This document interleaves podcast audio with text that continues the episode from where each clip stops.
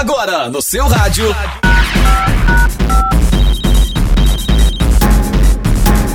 Esplendor Entrevista, um bate-papo animado e descontraído que você ouve aqui na sua rádio web Esplendor. Olá, eu sou Daniel Ribeiro e você está ouvindo o Esplendor Entrevista. Muitas vezes a ansiedade e o medo podem dificultar o desenvolvimento de nossas crianças. Conversaremos sobre essas e outras questões que podem ajudar agora e no pós-confinamento. Nossa entrevistada de hoje é carioca, possui mais de 20 anos de experiência, é psicóloga clínica escolar, possui mestrado e doutorado em psicologia social pela UERJ, especialista em terapia cognitivo-comportamental na infância e na adolescência, professora do Departamento de Estudos da Infância, Faculdade de Educação UERJ, é professora da disciplina de Desenvolvimento e Educação Infantil. E não para por aí. Ainda encontra tempo para ser apresentadora do canal Estúdio da Criança no YouTube. Seja bem-vinda, Carla Seabra. Olá, muito obrigada pelo convite. É um prazer estar aqui com vocês. Carla, como educar uma criança para ela ficar preparada para o mundo? Essa pergunta é difícil, hein, Daniel?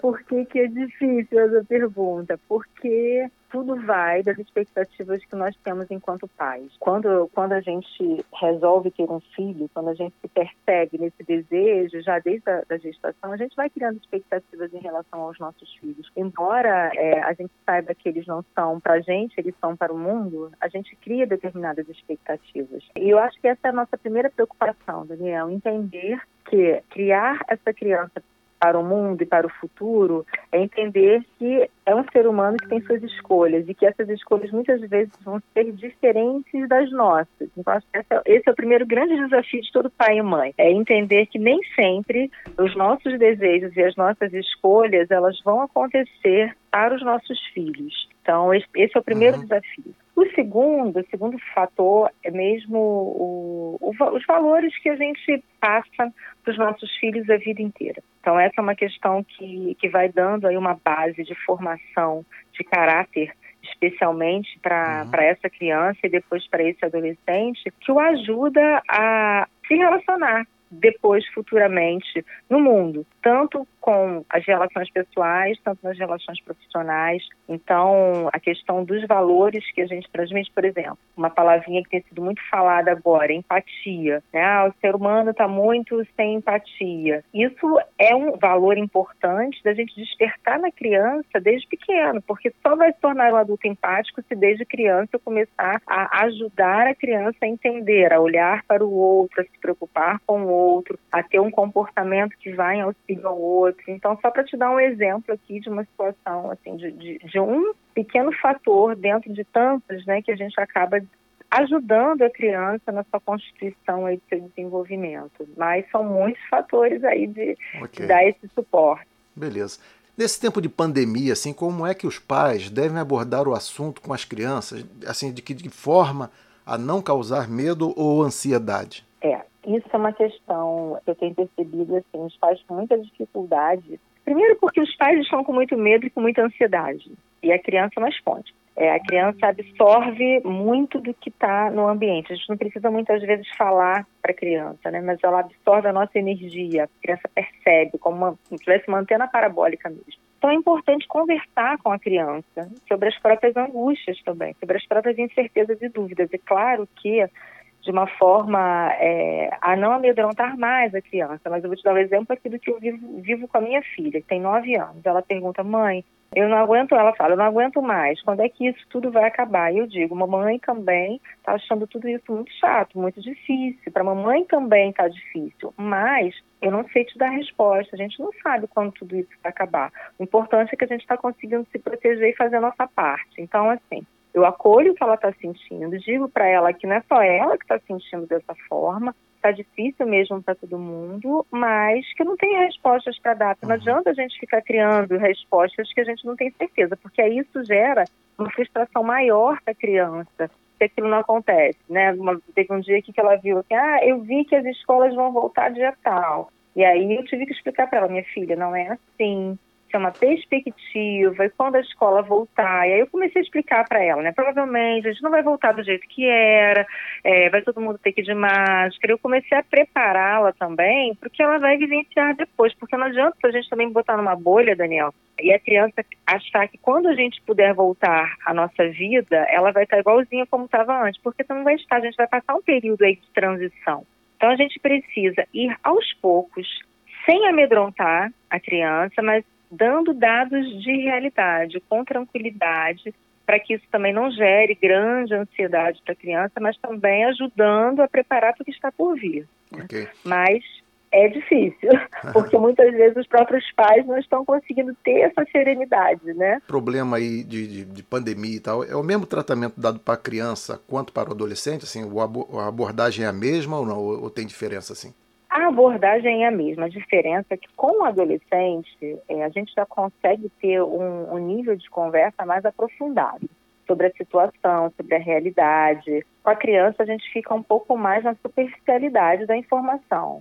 O adolescente não. O adolescente a gente já pode realmente ter uma conversa mais, mais, mais aberta. É, mais aberta realmente, porque uhum. ele já tem uma condição e tem acesso também à informação diferente da criança, uhum. porque a criança a gente consegue filtrar a informação do noticiário, etc e tal. O adolescente a gente não, não tem muito filtro, porque eles acessam por eles mesmos a internet, é, eles têm os grupos deles, né, uhum. que eles conversam e a notícia chega. Então não adianta a gente ficar também querendo esconder muito a situação, porque a gente não consegue. Mas os adolescentes têm sofrido muito, por quê? É um período do desenvolvimento deles que é muito importante o convívio social com os pares, com, com os da mesma idade. E eles estão privados disso, eles até fazem isso de uma forma online, mas não é a mesma coisa, a gente sabe que não é a mesma coisa. Então, para eles, é muito difícil porque é natural do desenvolvimento, nesse momento, o desejo de estar com o grupo. Então a gente tem que ter aí uma, um, uma dose de paciência extra, quem é pai de adolescente, nesse sentido, para poder acolher e entender isso. E, e fora que é, eles não têm controle da impulsividade, então eles ficam mais, eles são mais intensos e não têm esse controle de impulsividade. Essa irritabilidade, essa frustração de não estar em contato com os pares, isso vai aparecer em casa de uma forma mais inflamada.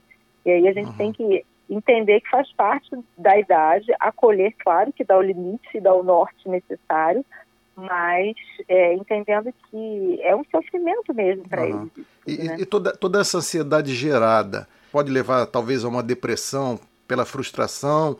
É, como é que a gente consegue detectar essa depressão em crianças e adolescentes? Assim, e como é que a gente busca? Qual é o momento de buscar essa ajuda? Assim?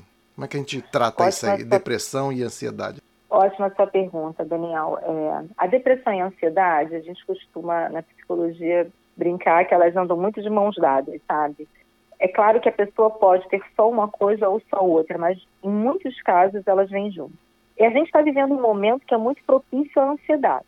Quais são as características de ansiedade? É aquele pensamento acelerado, a gente, a gente não consegue esvaziar a cabeça e relaxar, insônia, falta de ar, taquicardia, é, a gente tem vários sintomas no nosso corpo que são muito característicos de ansiedade. Esses sintomas, quando eles permanecem durante muito tempo, eles trazem um mal-estar mesmo para gente, emocional uhum. e físico.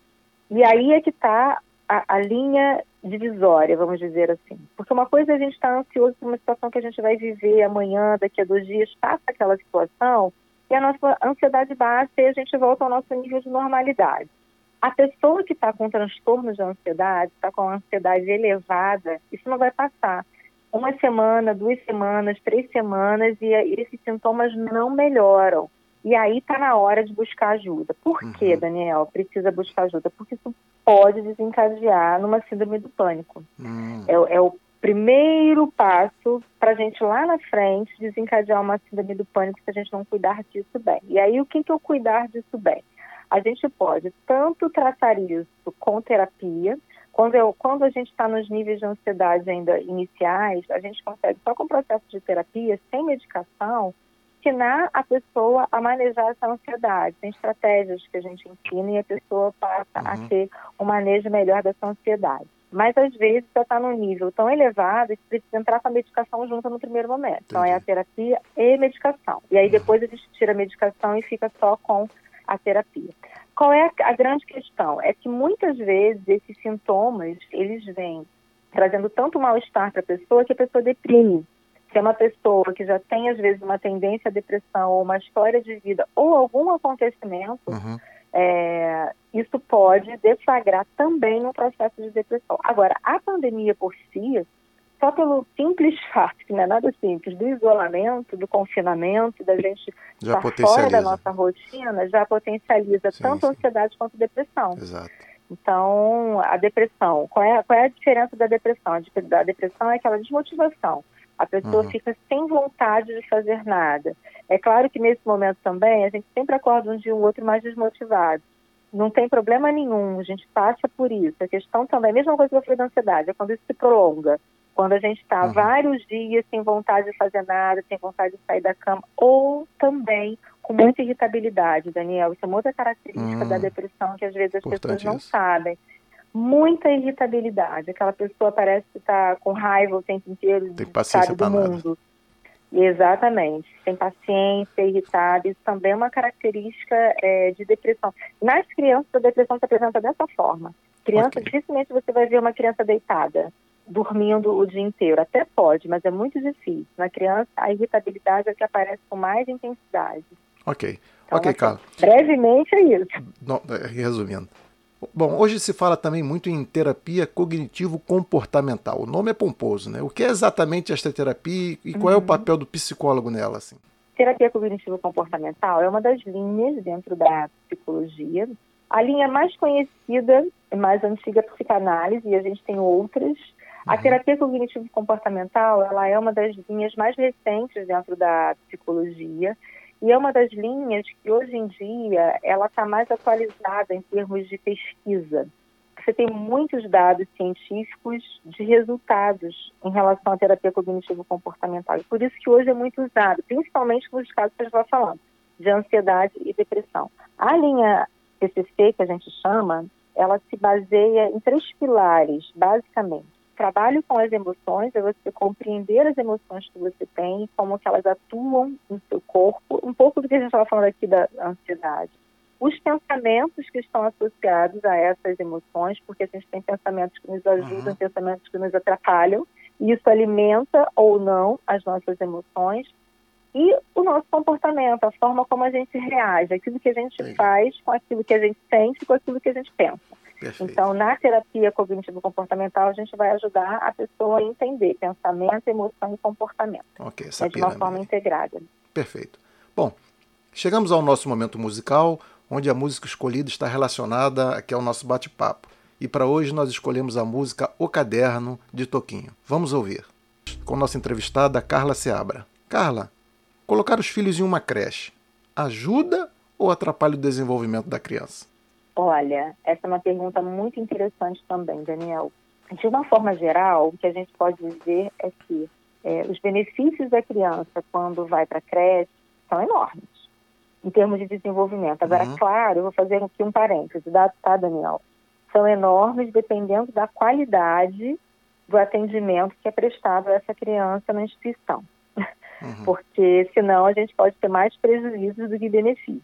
Entendi a questão da socialização, da autonomia da criança, o desenvolvimento motor, o desenvolvimento da linguagem, tudo isso é muito propício no ambiente de creche, porque a criança, primeiro porque está com um profissional pelo menos teoricamente, entende uhum. sobre o desenvolvimento de criança e que vai oferecer exatamente aquilo que a criança precisa naquele momento. Porque em casa, como pai e mãe, por mais que a gente tenha boa vontade, a maioria de nós não é formado uhum. né, nessa especialidade. Então, a gente oferece aquilo que a gente instintivamente vai pensando, ou que a gente lê aqui, lê ali, oferece um brinquedo, uma atividade, mas a gente não tem um conhecimento aprofundado. E na instituição, os profissionais estão ali com um olhar específico para oferecer exatamente aquilo que a criança precisa. Então, essa é uma questão importante. O que, que pode ficar prejudicado quando a criança vai para a creche? Que aí é, é, o que os pais precisam ter atenção. É a questão do desenvolvimento emocional. Por quê? E aí eu volto, né? Se a creche não é uma creche de qualidade, não tem um número de, de profissionais suficiente, essa criança não vai ter, e a gente está falando de creche, crianças muito pequenas, ela não vai ter a atenção específica que ela precisa, ela não vai ter o colo na hora que ela precisa, ela vai ser mais um no meio da multidão. E aí o seu desenvolvimento emocional pode ficar prejudicado. Então é aquela criança que fica extremamente, por exemplo, agarrada com os pais o tempo inteiro, porque uhum. afetivamente ela não está sendo suprida durante o dia na creche, né? Essa questão afetiva não está sendo bacana. Então, esse é um prejuízo que pode trazer se a creche não for de, de boa qualidade. Agora, é claro que não é isso sozinho, depende também, às vezes, quem tem é, essa necessidade são os pais. Ah, meu filho ficou o dia inteiro na creche, a criança chega e aí agarra a criança e não deixa a criança fazer nada sem eles e não desenvolve essa autonomia também. Então, uhum. claro que não é sozinha. Tem um contexto aí que a gente precisa olhar mas é o que muitas vezes numa creche de má qualidade acaba trazendo prejuízo para a criança. Mas os benefícios são enormes. Se a gente tem aí uma qualidade, a criança só tem de fato a ganhar. Ok. Tem uma idade certa para colocar a criança na creche? Ou independe, assim? É mais da necessidade da família? É, depende da necessidade da, da família. Tem períodos que são, assim, é, mais difíceis para a criança adaptar. Então, por exemplo, lá em torno dos oito, nove meses, mais ou menos, é um período difícil de desenvolvimento da criança, porque a fase é criança estranha. Então, é um período mais difícil para a criança adaptar. É, eu costumo dizer que o ideal, se a gente vivesse no mundo ideal, se pudesse escolher efetivamente, entre seis e oito meses, se precisar colocar muito bebê, é o melhor período. Por quê? Antes dos seis meses, o bebê está muito dependente ainda. É claro que um bebê mais velhinho também é dependente, mas é diferente, ele não tem ainda uma autonomia locomotora. Geralmente, lá com sete meses, o bebê já está se arrastando, pelo menos quase engatinhando. E o que, que acontece? Ele consegue ir até o brinquedinho que ele quer, ele consegue ir uhum. até a educadora que ele quer.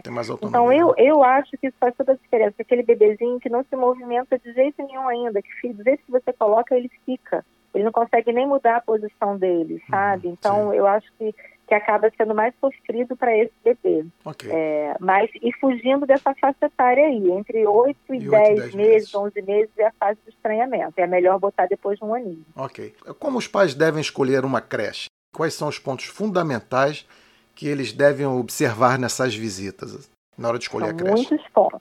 É, muitos pontos. os principais, vamos para os, isso, vamos para os principais. Nos principais. Primeiro é formação dos profissionais qual é o nível de formação desses profissionais, porque isso vai dizer a qualidade do atendimento oferecido. A outra coisa é o número de profissionais por é, criança. Existe uma é, proporção ideal? Existe uma proporção pois ideal? É, existe uma proporção de legislação e existe a proporção que eu vou te dizer pela minha experiência de longos anos de educação infantil. A minha experiência é assim, para bebês até um ano de idade, o ideal é que você tenha três a quatro bebês no máximo por educador. Na legislação você tem seis. Uhum. É muito. É. Depois de um ano de idade, o ideal é que você tenha cinco bebês, seis bebês no máximo para um educador, para um adulto. Na legislação você tem 12, 10 a 12, dependendo aí do, do uhum. município. Depois dos dois anos de idade, na legislação, você tem um adulto, a partir dos dois, que é uma uhum. loucura, para 24 crianças. O ideal seria, no máximo, de dois a quatro anos, umas oito crianças para um educador. Uhum. É a média aí que eu, que eu faria, de dois a quatro anos. Né? E depois de, de quatro anos, você já consegue ter um educador para cada dez crianças, mais ou menos. Se já são maiores, já tem mais autonomia, você consegue contornar bem. A maioria dos pais sempre assim ficam preocupados com educadores e instalações. A maioria das que eu, que eu conheci estavam focada nisso. Qual é a importância Sim. da auxiliar de creche, da berçarista? E também explica o que cada uma delas fazem nesse contexto da creche. Assim. É a mesma importância, Daniel, porque eles vão ter, é, esses profissionais vão ter o mesmo contato com as crianças que o professor. Claro que o professor é aquele que tem o conhecimento geralmente ele que tem mais conhecimento sobre desenvolvimento, mas essas pessoas, elas vão estar no dia a dia ali e principalmente elas é que vão estar mais à frente, inclusive, do que a gente estava falando uhum. antes, da questão da afetividade. Sim, sim. Porque geralmente são elas que dão banho, elas é que é, oferecem a comida, elas que estão na hora do sono, que é um momento que a criança precisa realmente de uma presença afetiva ali do lado delas. Então, esses profissionais, eles são tão importantes quanto o professor. Então, esses profissionais precisam receber capacitação também, saber que tipo de capacitação a creche oferece, de quanto em quanto tempo. Esses profissionais têm algum tipo de formação, de cursos específicos na área.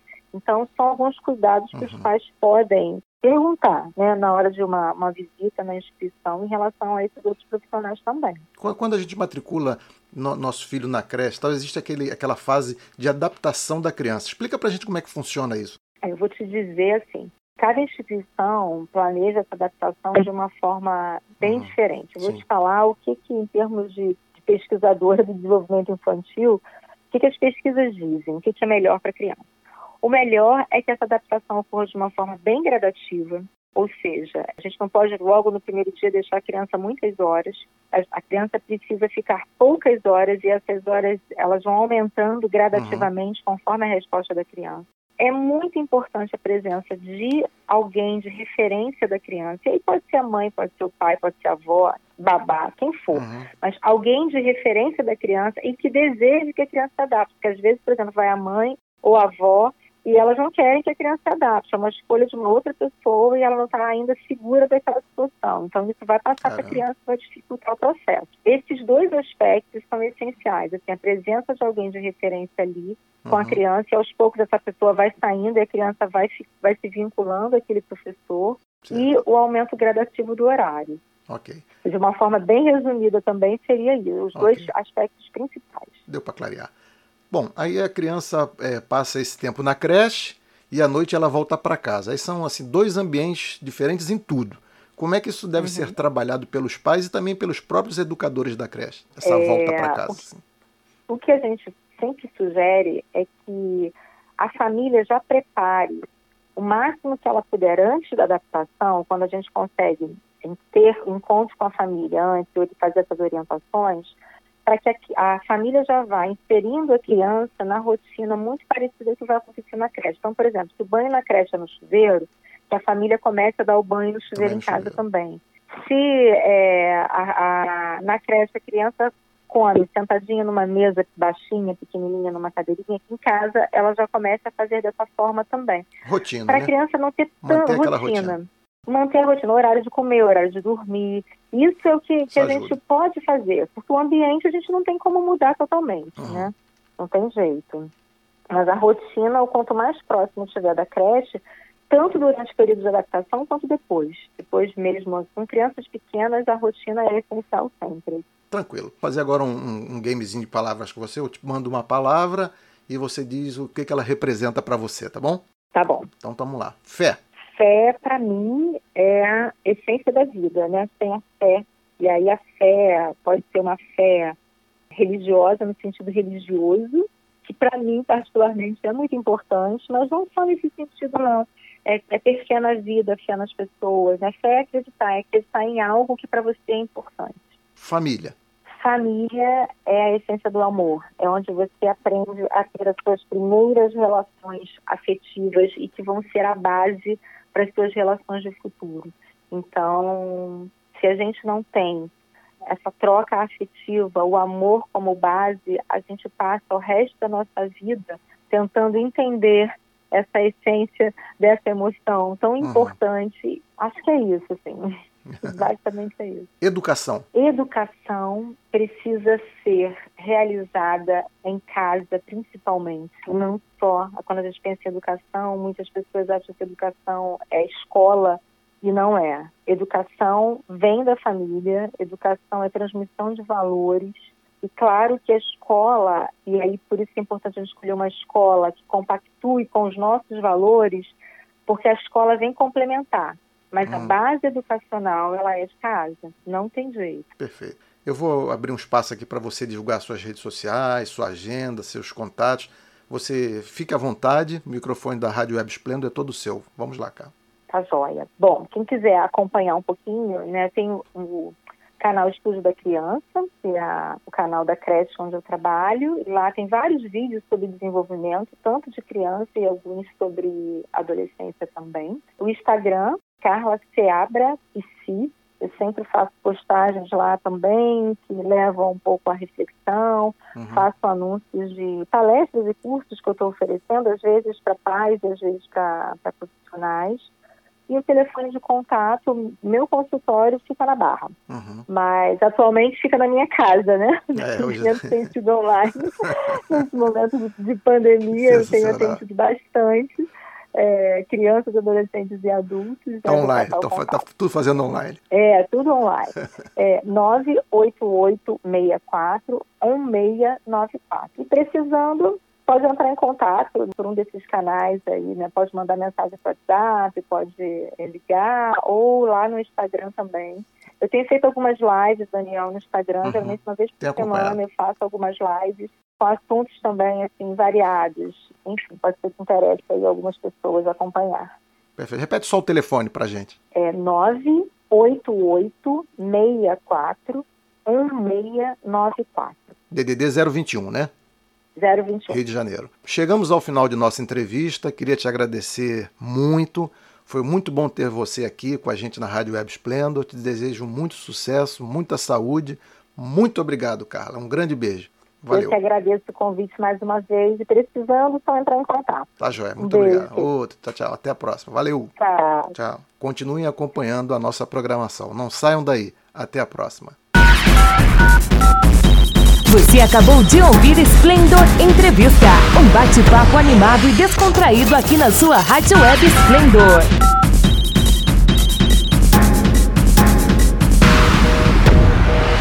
Se liga aí, qualquer momento tem mais.